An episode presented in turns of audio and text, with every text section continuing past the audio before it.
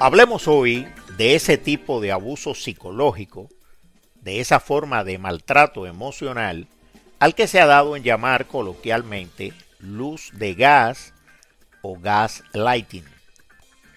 Hacerle luz de gas o gas lighting a una persona es hacerle creer progresivamente a esa persona que su realidad no es su realidad, que su vida es falsa y que toda esa distorsión que está percibiendo es producto de su memoria enferma, o sea, de su propia mente trastornada.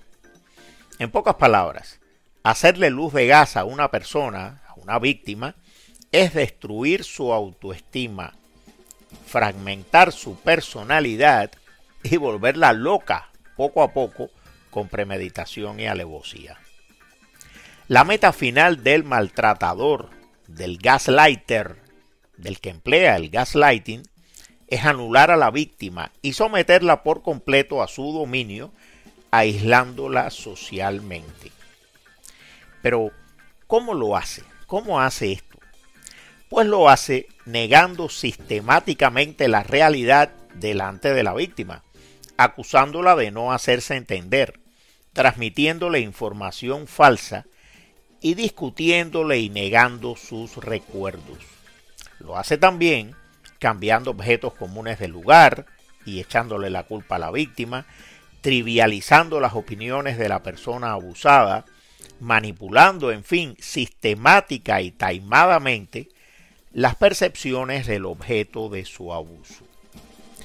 Las víctimas del gaslighting con el tiempo suelen presentar, entre muchos otros síntomas, depresión, desorientación, cansancio físico intenso y agotamiento mental, hasta llegar muchas veces al breakdown. No debe olvidarse, sobre todo cuando se intenta ayudar a uno de estos casos, a una de estas víctimas, que las víctimas del gaslighting suelen ser ya de entrada muy vulnerables por padecer de desórdenes de ansiedad, depresión profunda, bipolaridad, alcoholismo, abuso de drogas o una mezcla de todas estas cosas. Los maltratadores que utilizan la luz de gas como arma de su maltrato suelen ser portadores de marcadas personalidades narcisistas y suelen ser también personas con algún tipo de poder, personas inteligentes y con cierta preparación educacional. Es común que el gaslighting se acompañe de maltrato físico, pero no siempre sucede eso, lo que lo convierte en uno de los tipos de bullying mucho más difíciles de detectar. No debe olvidarse que la luz de gas, el gaslighting, puede utilizarse también sobre grupos de personas, sobre todo de personas vulnerables, predispuestas, desorientadas, personas que son proclives a este tipo de abuso. Esta forma de maltrato se conoce desde muy antiguo, pero el nombre, luz de gas, aunque tuvo que esperar décadas para imponerse, proviene de la obra de teatro Luz de Gas, Gaslighting, del autor inglés Patrick Hamilton, estrenada en Londres en 1938 y llevada luego al cine en 1940, aquí pasó inadvertida, y en un remake mucho, mucho más conocido en 1944, hoy en día es todo un clásico del cine, interpretado por Ingrid Bergman y Charles Boyer.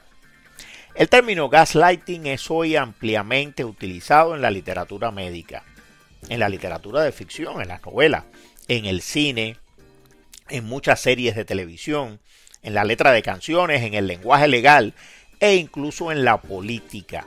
Y en muchas ocasiones, sobre todo por desconocimiento, se utiliza mal y crea lamentablemente confusiones.